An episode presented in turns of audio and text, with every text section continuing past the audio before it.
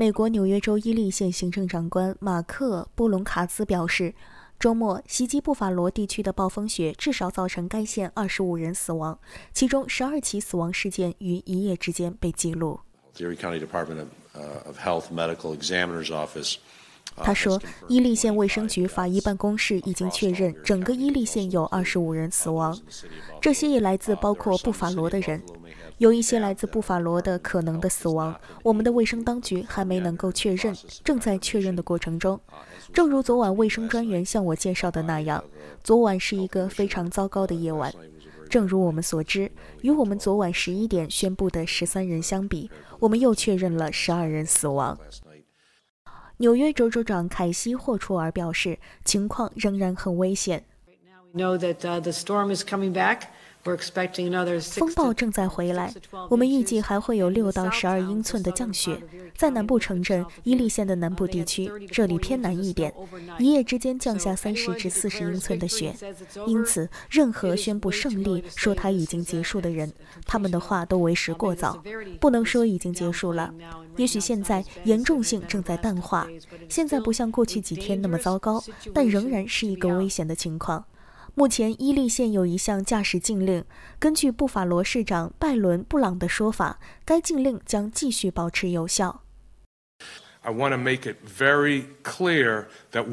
他说：“我想非常清楚地说明，我需要人们不要开车上路。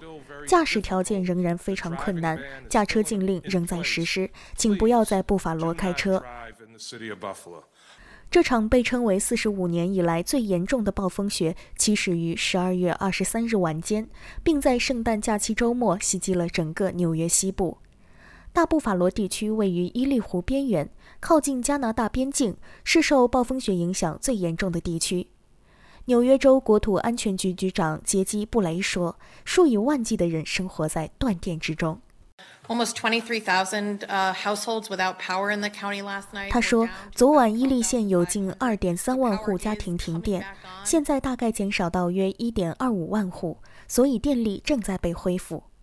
车辆和公共汽车仍然被掩埋在积雪之中，在救护车无法行驶的地方，高空作业设备正在被用于卫生系统的运输。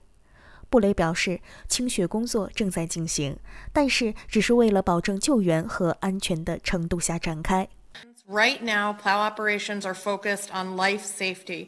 现在清雪作业的重点是生命安全，这意味着人们看到扫雪机路过他们的住宅街道。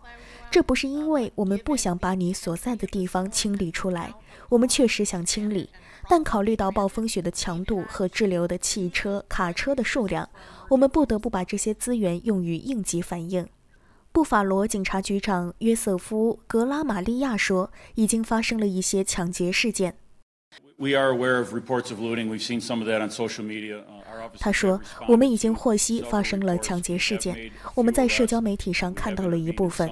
我们的警员已经对此进行响应，并对一部分进行了干预。”自上周末以来，至少有五十五人在恶劣天气事件中死亡。预计截至当地时间二十七日，布法罗以南和雪城以北的一些地区仍将有高达一英尺的降雪。